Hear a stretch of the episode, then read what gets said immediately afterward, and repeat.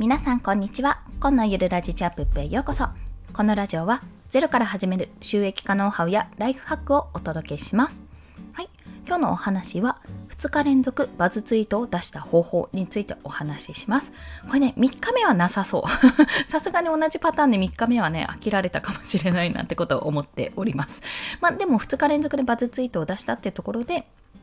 こんな方法を取ったよってことを皆さんにシェアしたいと思います。こんな人におすすめということで、Twitter、ツイートを見られる工夫がわからない。まあ、要はツイートのインプレッションを高める工夫がわからないという方や、もしくはバズツイートってどうやって作るのという具体例ですね。そちらについてお話をしますので、もしよろしければお聞きください。ということで、今回はですね、2つポイントがあります。まあ、実際に私がやったやったことなので、この2つのポイントに沿ってお話をします。先に言うと、1つ目は、ボイシー放送の図解ツイートをしたということです。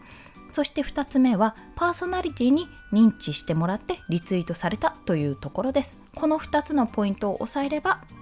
バズツイートが生まれる。が、しかし、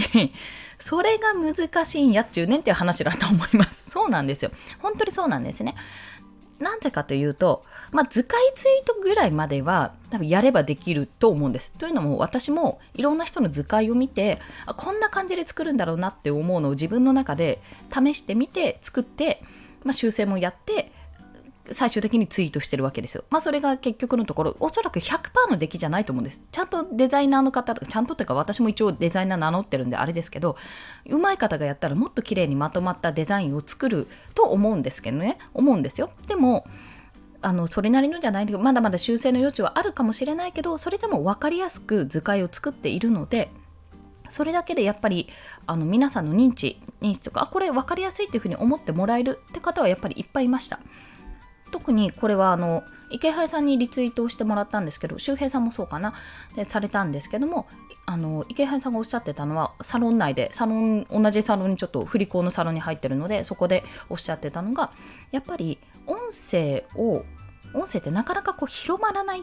ですって。宣伝効果がないというか、まあ、なかなかこうクローズドな環境にあるのでそれを図解って言ってパッと見分かるような形にすることによっていろんな人に広まるじゃないですか。音声だけだとなかなか広がらないけどツイートとあと図解にすることによっていろんな認知が取れるので、まあ、それはありがたい。それは音声配信をしてる方ならありがたいと思われるはずというところだったんですよ。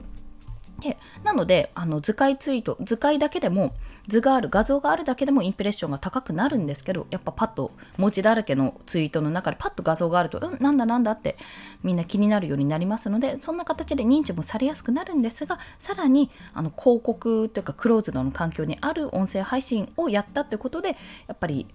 相手目線というかその方音声配信をされてる方にとっては嬉しい、まあ、宣伝効果になるっていうことだったんですね。で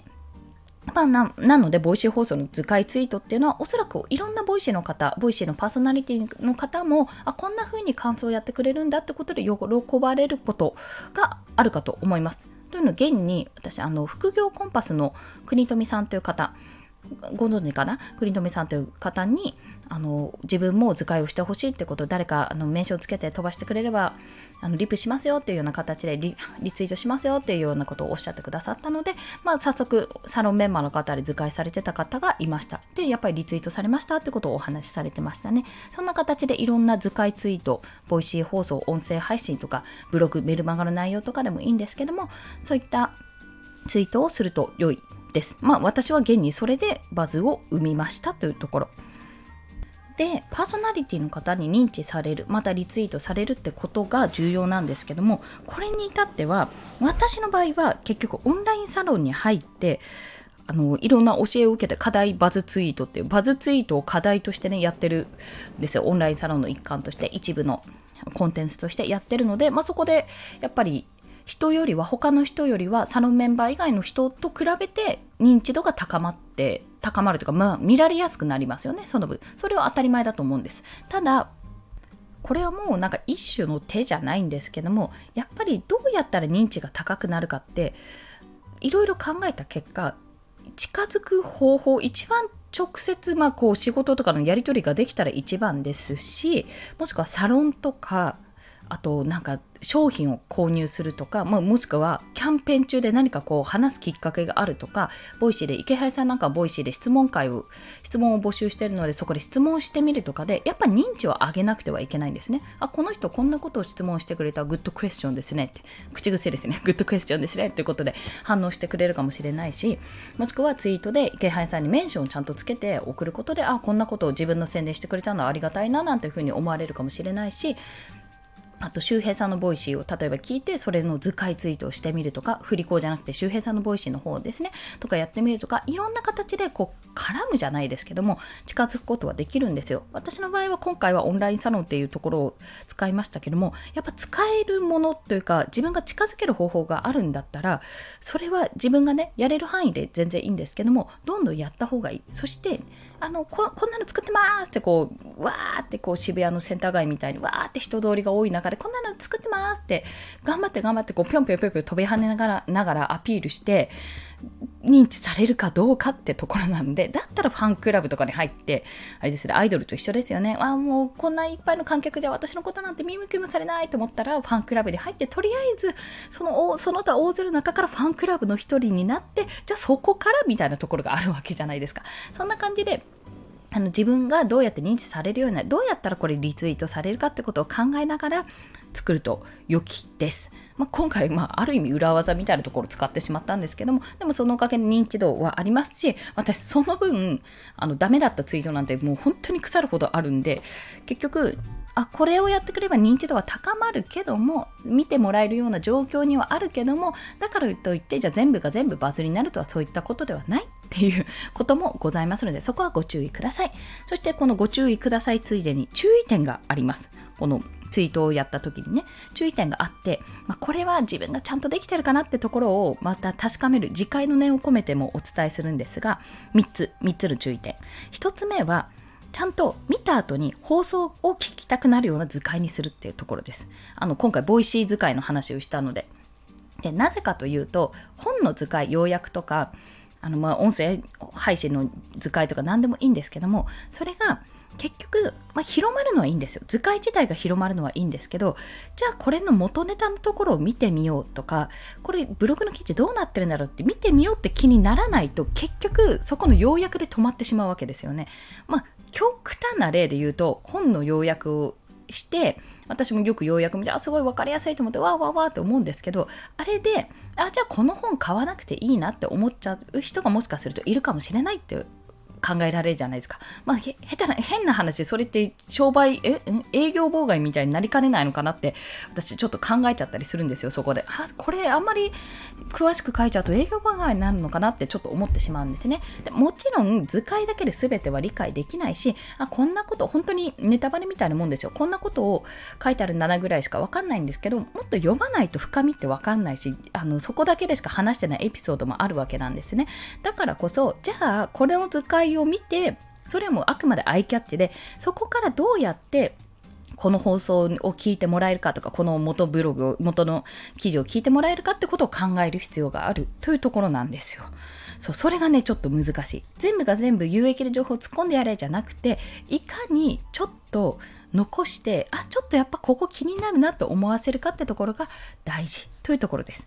そして2つ目は、1枚の表紙に対え4枚4枚の図解をやった方がいいんですよ。まあ画像って4枚まで出せるんですけど、で、1枚表紙で残り3枚を図解にしてます。要は3つのポイントって形で私は図解にしてるんですね。というのは、これ、やっぱり意味があって、せめて少なくても3枚なんです。1枚表紙で2枚図解って形にした方がいいです。なぜかというと、あの、ツイッターの画像表示機能的に、機能的にですね、あの、4枚だと横長の画像が1234って、まあ、プレゼンのスライドのような形でパッて映し出されるんですよ。で、3枚だと縦長1枚と横長2枚なんですね。っていう状態になるんです。なので、せっかく横長のプレゼンのような資料を2枚とか1枚で作っちゃったら、そのあ1枚だったら1枚でバッて出るんですけど2枚だとうん、あのね、バッて出ないんですよ、要は。縦長に2つこう、並ぶような形になるのか、2カラムっていうような感じになるので、ちょっとね、見づらくなってしまうんですよね。それだけですごくもったいないっていう状態になりますので、やっぱサイズとか、こう、かわ、えーと、縮小されてしまうってところも考えつつそこは作っておいた方がいいです。ああと大事なの今日ねこれ今日バズツイートでこれ忘れたんですが、大事なのは認知されるようにちゃんとアクションすること。まあ、これはオンラインサロン、私の場合オンラインサロンに入ってるのでこんなツイートしましたっていうふうに報告するっていうのもそうですし、あとメンション入れるとか、ハッシュタグ入れる。これね、ハッシュタグ今日忘れたんですよ。私失敗したハッシュタグ振り子ってやるの忘れた。で、これハッシュタグに行くことで、そこから、あの、私の場合フリーランスの学校の放送をやったのでそこから振り子って何だろうと思ってハッシュタグ振り子のツイートを調べるとかそういう風な形で流れることができるので興味を持たせることができるので絶対メンションとか。あとハッシュタグは入れてください。これは重要です。そうじゃないとねせっかく作ったのに認知されないまま流れてしまうってことがあるので皆さんお気をつけください。ということだよ。えっ、と、本日は2日連続バズツイートを出した方法についてお話をしました。これは2つ、やったことは2つのポイントですね。1つ目は、ボイシー放送の図解ツイートをしたというところ。2つ目は、その図解ツイートがパーソナリティに認知され、リツイートされるようにしたことです。まあ、どうやってやったかっていうのは放送聞いてもらえたらと思うんですけども、とにかくあの認知されるように、まあ、私の場合はオンラインサロンを使ってバズツイート課題課題ツイートこういうのを作りましたってことで流したっていうのが一つ。もしくはメンションつけるとかハッシュタグをつけるというような形でメンションはとにかくね通知がいくのでこれは絶対おすすめです。でそういう形で認知されるようにやってみてください。ということで今日の合わせて聞きたいは、じゃあ図解ツイートって他にどんな効果があるのか、やってみたいけどどうやってやったらいいのかっていうところもあると思うので、今回最新版、まあ、ここ最近の最新版の図解ツイート3つのメリットについてお話をした回がありますので、そちらのリンクを貼っておきます。これね、ほんとね、素敵な人とつながれるってこともあるので、ぜひぜひ、ほんと図解やれるようだったらやってみていいと思います。自分のなんか要約力とかまとめ力、理解力も深まるので、ぜひお試しいただければなと思って今日はこの情報をシェアさせていただきました。ということで本日もお聴きくださりありがとうございました。この放送いいねって思われた方、ハートボタンもしくはレビューなど書いていただけると嬉しいです。また、スタンド FM では朝昼晩と1日3放送しております。通知が飛びますので、フォローしていただけると朝昼晩と通知が飛びます 同じこと言ってしまいました。なのでフォローしていただけると嬉しいです。ということで長くなってしまいました。今日も一日皆さん頑張っていきましょう。コンでした。ではまた。